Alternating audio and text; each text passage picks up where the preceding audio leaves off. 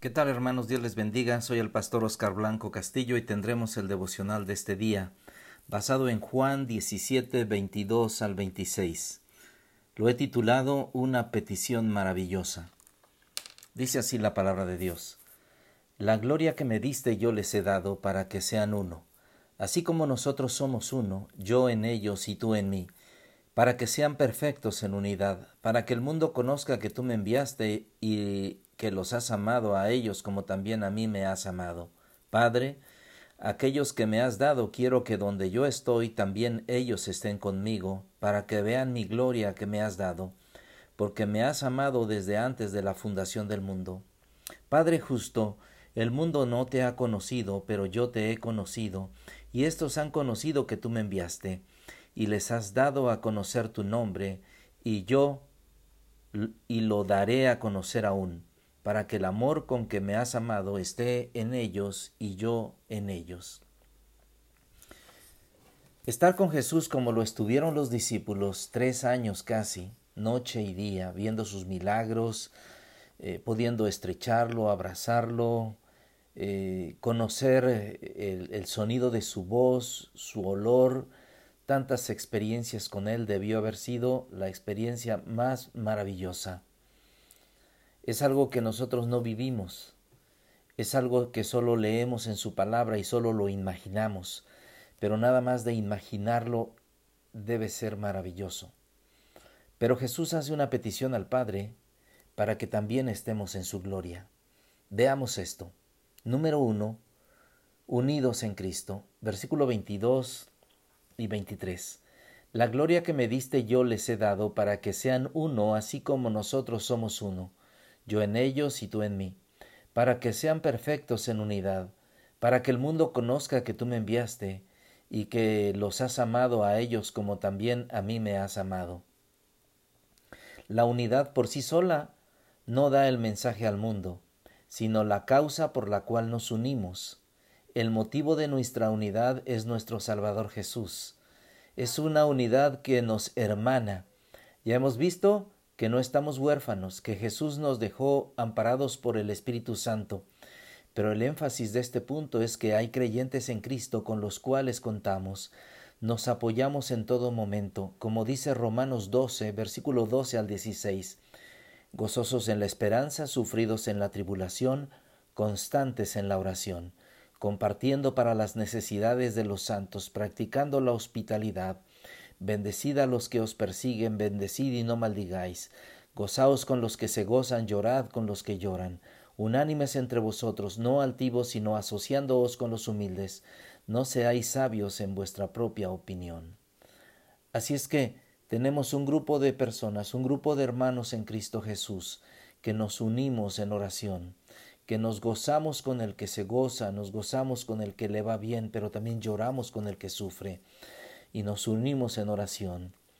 Así es que podemos ver que no estamos solos, estamos unidos en Cristo Jesús y tenemos muchos hermanos en los cuales podemos confiar y podemos pedir ayuda.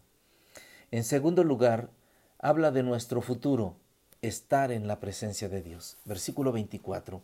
Padre, aquellos que me has dado quiero que donde yo estoy también ellos estén conmigo, para que vean mi gloria que me has dado, para que me porque me has amado desde antes de la fundación del mundo. Lo que nos espera es maravilloso. Estaremos en el cielo con Cristo. Es su voluntad como Hijo de Dios. Allí estaremos con toda seguridad. Es una petición de Jesús al Padre que se sella con su muerte y su resurrección. Vea lo que dice Juan 1 del versículo 11 en adelante. A lo suyo vino y los suyos no le recibieron mas a todos los que le recibieron, a los que creen en su nombre, les dio potestad de ser hechos hijos de Dios, los cuales no son engendrados de sangre, ni de voluntad de carne, ni de voluntad de varón, sino de Dios. Somos hijos de Dios cuando reconocemos que somos pecadores. Aceptamos que Jesús murió por nuestros pecados. Y sabes, estaremos con Jesús en su gloria. En tercer lugar, seguimos aprendiendo.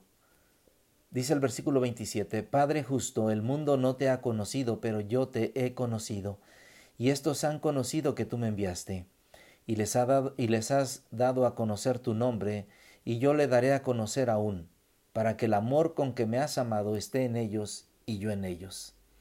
El Padre es justo y el mundo es injusto. Por su incredulidad manifiesta. Por otro lado, los seguidores de Cristo habían recibido la revelación acerca del Padre, el Hijo prometido, seguirlo revelando, para que el amor con que me has amado esté en ellos, dice. Así es que, día con día, conocemos más de Dios. Esto refleja el amor de Dios. Día con día seguimos aprendiendo y día con día seguimos siendo motivados, día con día seguimos siendo transformados. Tú y yo no somos un, un producto terminado. Estamos todavía en la mesa de, de nuestro Dios. Estamos todavía ahí y sigue trabajando en nuestras vidas, sigue trabajando. Tenemos defectos, tenemos errores, tenemos pecados, pero somos un producto perfectible.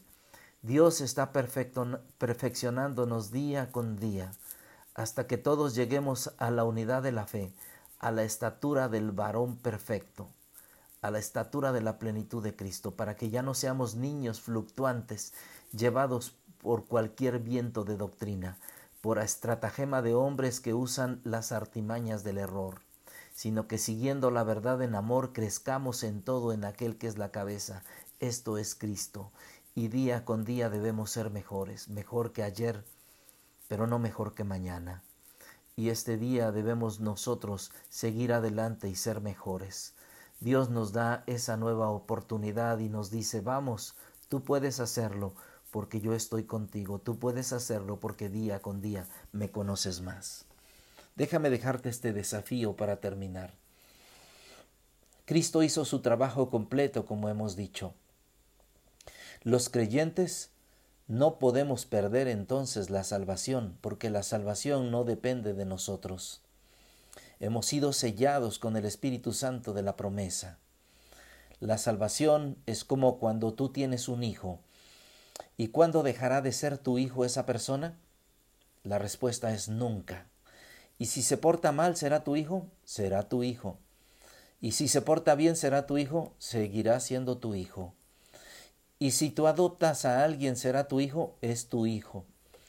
Y si ese que adopta se porta mal es tu hijo, será siendo, seguirá siendo tu hijo y tendrá las mismas leyes de tu hijo consanguíneo. Así es que, así como nuestros hijos seguirán siendo nuestros hijos, ellos, igual que nosotros, no podemos perder la salvación, porque la salvación no depende de nosotros. Dice la palabra de Dios en Romanos 12, ¿quién nos podrá separar del amor de Cristo? ¿Tribulación o angustia o peligro o espada? Nada nos puede separar del amor de Cristo porque Él nos ama con amor, con amor eterno. Cristo pudo cuidar de los suyos mientras estaba en la tierra y es capaz de seguir cuidándonos hoy porque Él es el mismo Salvador. Él es nuestro abogado. Cristo sabe que finalmente estaremos en el cielo porque Él ya no, nos ha dado su gloria. Cristo oró porque podamos estar en el cielo y el Padre siempre responde a las oraciones de su Hijo. Así es que estaremos en el cielo. Nos vemos en este tiempo. Si libramos esta pandemia, que es lo que pedimos en oración, que podamos librar esta pandemia y así Él nos ayudará, nos seguiremos viendo. Un día de estos nos reuniremos, tomaremos un café, charlaremos, nos abrazaremos y contaremos lo que Dios ha hecho. Y si no, entonces, entonces nos veremos en el cielo. Que Dios te bendiga.